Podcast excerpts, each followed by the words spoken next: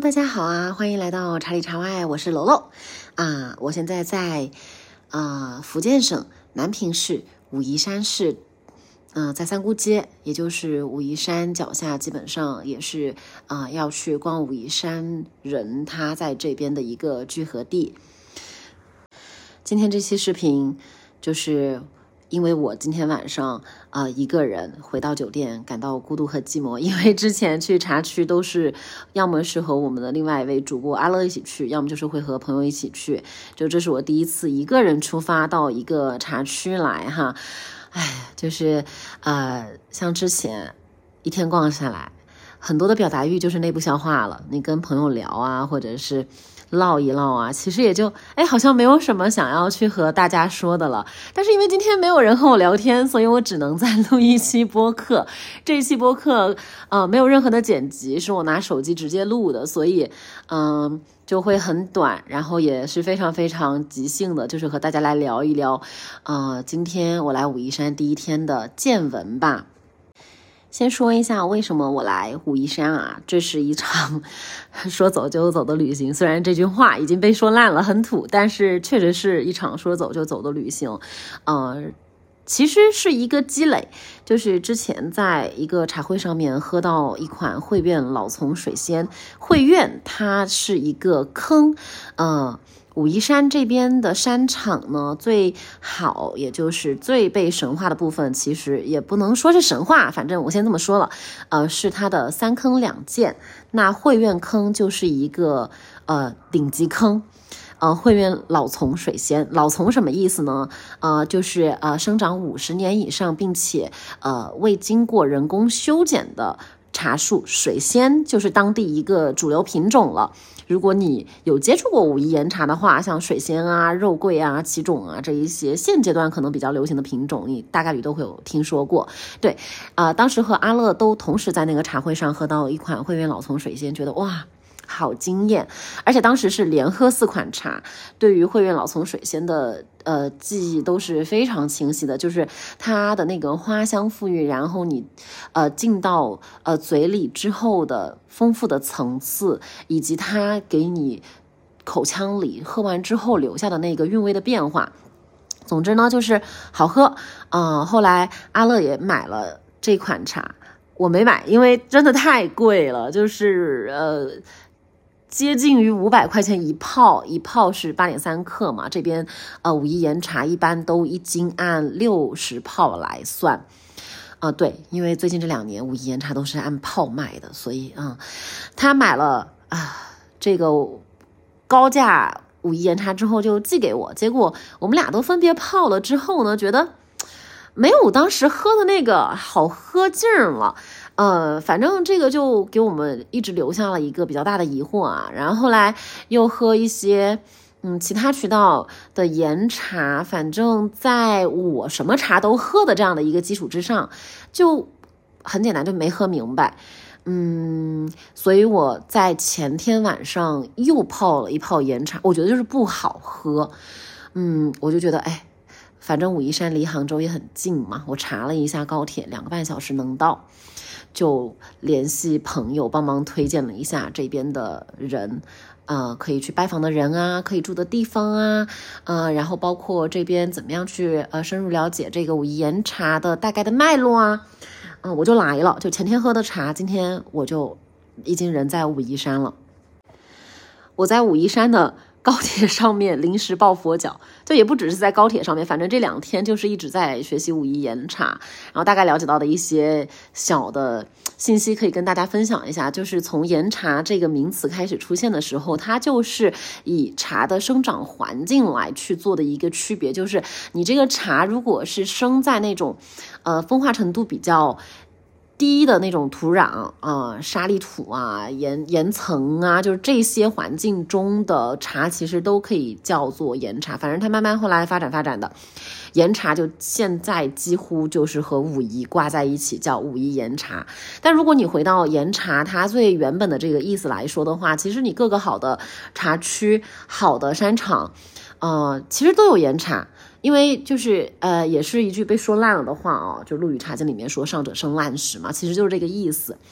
啊，反正现在我们说岩茶的话，基本上就是武夷岩茶，就也不会说它之前是什么意思。然后又了解到说，哎，岩茶对应着一个周茶，周茶的话，它就是在水边啊，然后呃比较强粘性的土壤中生长的茶。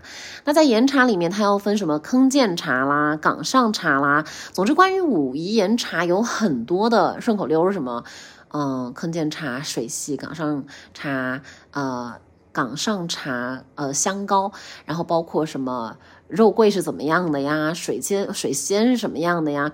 就是非常的纷杂缭乱，加上大家可能对武夷岩茶的印象就是贵啊，真的很贵。因为我接触武夷岩茶的那个，我刚刚说了将近五百块钱一泡的那个价格，就有点脱离我的嗯经济消费能力和我的这个生活的消费范畴了吧？嗯，总之就是会好奇。哦，为什么现在这个岩茶它有如此之高的这个江湖地位啊？然后它这么贵，真的值得吗？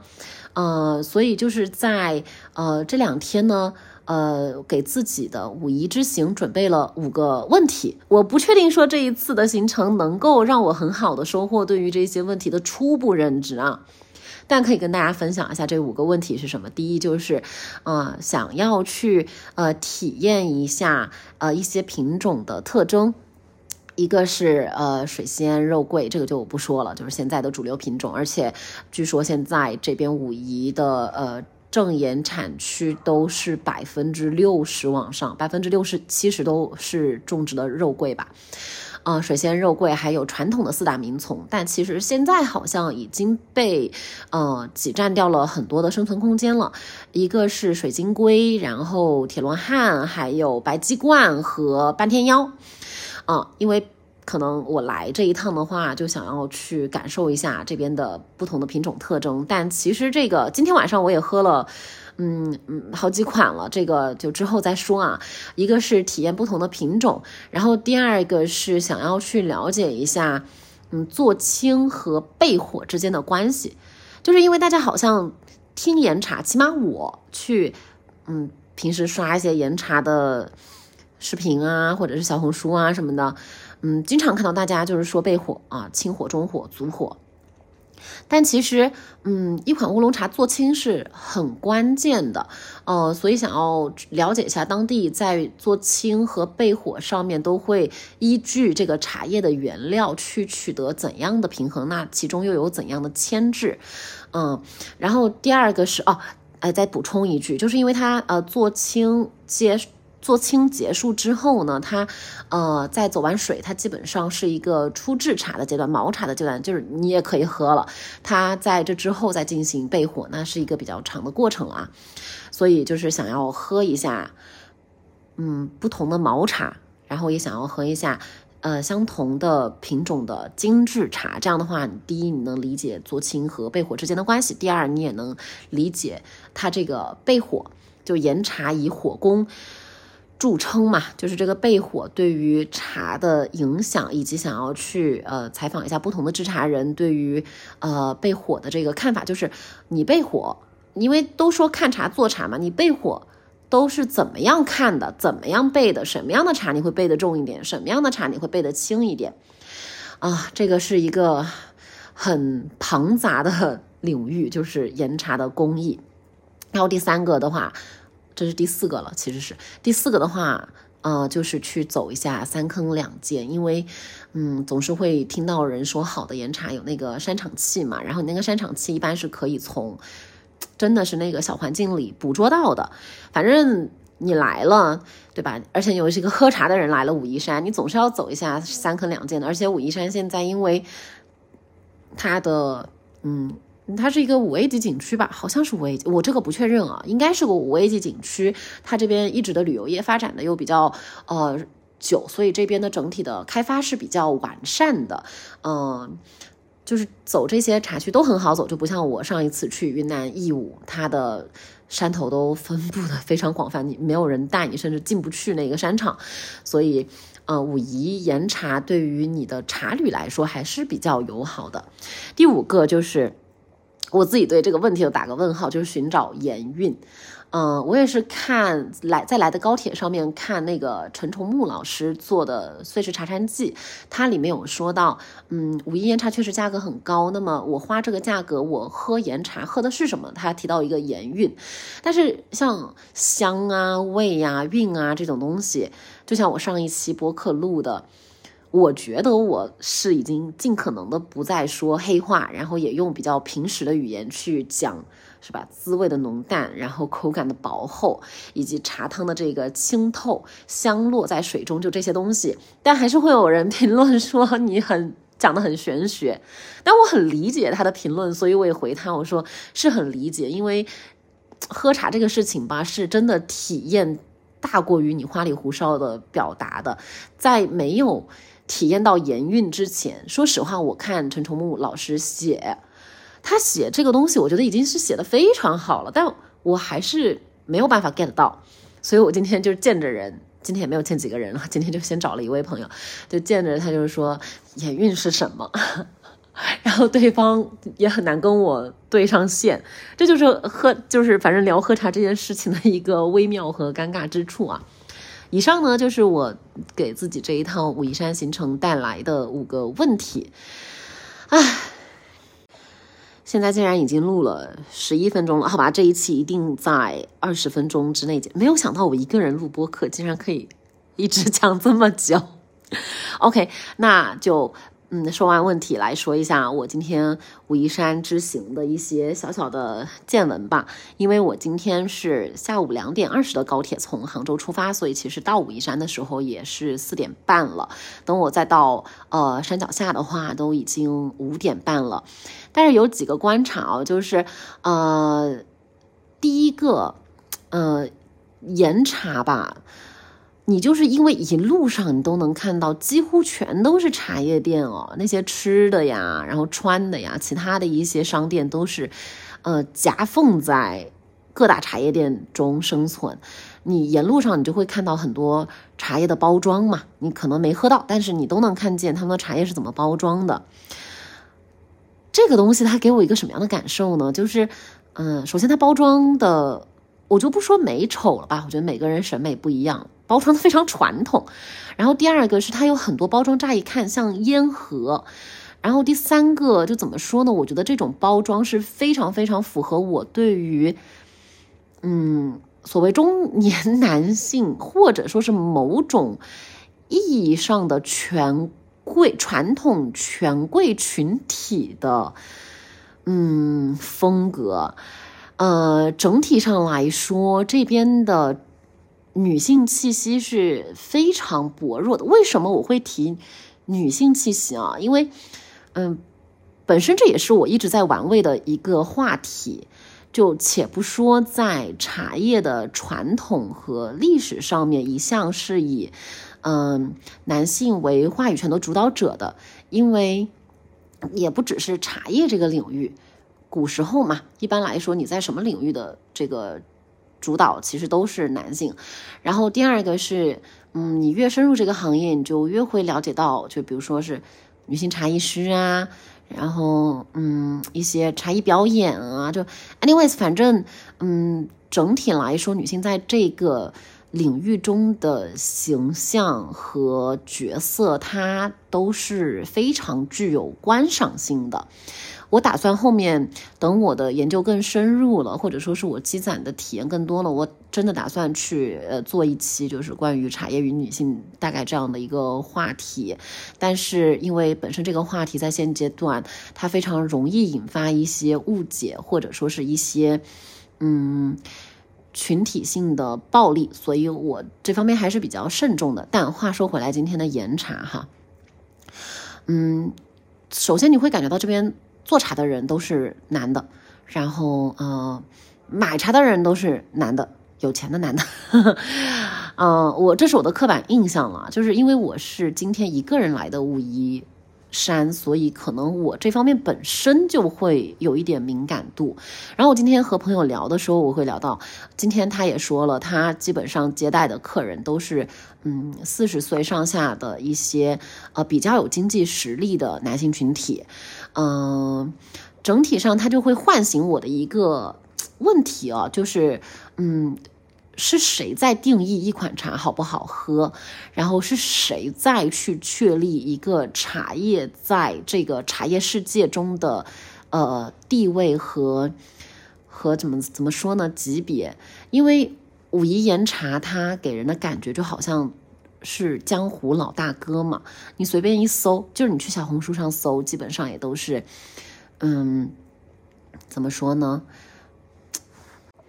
反正大概率的，你会看到什么喝茶喝到，是吧？某个程度，那就是武夷岩茶啊。然后，呃，喝岩茶是最高级的啦。然后，巴拉巴拉巴拉这一些，就总之，这种市场话语是非常非常的密集的。那我们对吧？我们又不在这个 行业里面谋生的人，其实可能会获得一些相对更独立的视角。那么今天来，除了看到这个包装引发的我的这一些联想和感受之后呢，我也是，嗯，晚上有幸喝了五款茶，其中有三款精致茶，然后有两款是今年走完水的毛茶，呃，这个可以在后面详细聊。但是我要先插播一句，我真的没有想到我在武夷山第一顿竟然是吃的越南米粉。超级好吃的。后来我聊了之后，我才发现哦，原来武夷山这边有一个越南移民村。因为我当时就非常惊讶，我说武夷山怎么会有越南粉呢？没有想到这边的美食是走的国际化路线，而且还这么好吃。是，真的是我才疏学浅，失敬失敬。但因为我来得及嘛，所以我基本上都没有做什么武夷山这边的功课。这也是我平时出行的风格啊，就是带着问题一张白白纸似的来。嗯，哎，怎么说到越南粉？但总之就是越南粉真的好好吃哦。如果你来武夷山的话，记得一定要送一下越南米粉吃哦。好，那就回到今天说的，喝了五款茶，第一款是奇兰品种拼配的大红袍，百元级别的。然后第二款是，嗯，汇苑坑老丛水仙今年刚走完水的，呃，毛茶是。呃，万元级别的，而且是，呃，将近两万元级别的。然后第三款是忘了春兰品种的，今年也是走完水的，千元级别的，不是小几千元级别的，嗯，可能是中中等千元级别的吧。然后第三、第四款是呃白鸡冠，就是前面有说到传统名丛中的一种叫白鸡冠，啊，然后第五款是。我都忘了啊，叫玉井留香，也是一个品种。大家可以就是 get 到，是武夷山这边的品种其实非常非常的丰富。但是呃，大大家在就是之前从这么多品种中呃优选选育出来的，其实就是现在大行其道的肉桂啊、水仙啊这些。而且肉桂好卖嘛，大家知道肉桂都都愿意花 花花高价买。反正整体来说，这五款啊，先说那个，呃，两款精致茶吧，就是呃，奇兰品种拼配的大红袍和，呃，哎我它这个品种真太多了，我得想想，奇兰品种拼配的大红袍，还有玉锦留香，嗯，还有白鸡冠。好，先说这三个，首先白鸡冠啊。白鸡冠它也是经过焙火的，它的干茶颜色是黄黄的。然后呃，朋友介绍是说，其实白鸡冠喝它会相比在岩茶这个类别里面更有一个鲜爽度的特征。嗯，但因为我平时喝绿茶喝蛮多的，所以就是鲜爽这个点我没有太 get 到。而且白鸡冠今天晚上喝的这个白鸡冠就是也是平价茶啊，就是很稳定。就是它的香，你怎么泡也是那个香；它的水怎么泡也是那个水，它也没有什么变化。然后它在我今天喝茶的环境中，又是以鲜爽为一个特点。那我也直接就跟这个做茶的朋友说了，我说，呃，那这样的话，我愿意花同样的钱去买绿茶呀，对吧？就是如果你要喝一个鲜爽、喝一个方便的话，绿茶就是多么的清新可人啊！呃，多么的鲜活呀！就本身我也蛮偏爱绿茶的啊，嗯，当然不排除说白鸡冠也有通过不同的做法呈现出来的不同的风格，但因为我的品饮比较有限了，我就只说我作为一个茶叶爱好者啊，我觉得就哎，好像没有 get 到它的点。然后第二个是呃，奇兰拼配的大红袍和玉锦留香的这个品种，我喝到嘴里，我都在问我说我喝着是有酸度的，有酸感的。然后对方就他完全 get 不到呃酸，但我怎么喝我还是觉得是酸的。后来我才。呃，从他嘴里听到了武夷酸这个词，是一个以武夷地名命名的酸性物质。他说他喝不着，我觉得也也是有可能的。可能首先我们对酸的理解和表达是不一样的，呃，然后有可能他已经对这个就是习惯了，他不会觉得酸啊。但我喝的时候，我是觉得有这个酸的，但这个酸给我的体验，在入口的口感上面并不是那么的享受吧。但第一款那个，但他们的那个回味都是香气的，香气在嘴里的那个饱满度，以及喝下之后的这个口腔感受都是很好的。嗯，但鉴于它的价格来说的话呢，同样都是，嗯，比如说是高香型的呀，或者是香水交融的，嗯，我可能个人会目前还是更偏向于更清新一点的风格，更轻柔一些的、甜美一些的风格的茶。啊，好，这是说完了今天的三款精致茶，就是都没有特别心动啊。然后就是那个毛茶了，毛茶的话，两款毛茶都非常好闻。第一款是那个汇源坑的老丛水仙，那个花香馥郁、饱满、深厚、高级。就它即便即便是毛茶的阶段，那个香已经非常的稳，但因为这也是可能它做青做得好，那个花香被在这个做青阶段已经被调衡的很好了。它焙火之后的话，肯定它转换的风味啊和它的汤感啊，它的香气啊只会更好。所以它那个是一万六千八一斤的价格，它一盒六泡吧，一千六百八。嗯，我觉得还是很好的，我可能会买。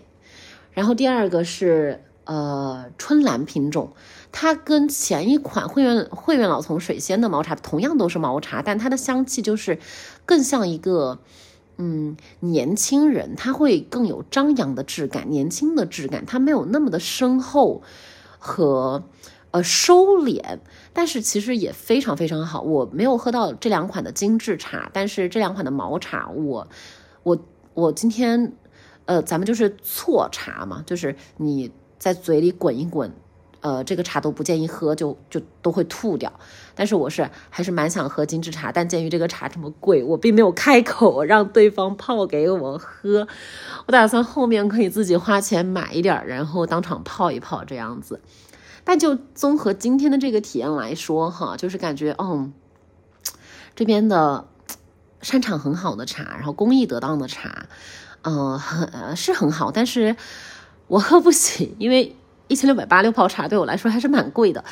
然后，嗯，其他的又不是顶尖这个级别的茶，我就总会觉得同样的茶，同样的钱，同样的钱，同样的钱，我可以去买更其他的、其他的我更喜欢的茶。所以，反正今天的一个初步感受是，嗯，好茶很少，很贵。但如果你要喝武夷岩茶的话，我现在喝武夷岩茶，我就想喝好的，嗯，然后没有那么好的，我又不愿意花那个钱了，大概就是这样个这样个情况，嗯，明天呢，呃，会和朋友一起去爬三坑两涧，就会在山里徒步，嗯，明天再唠吧。结果我竟然一个人说了二十多分钟，天呐！好，大家晚安，拜拜。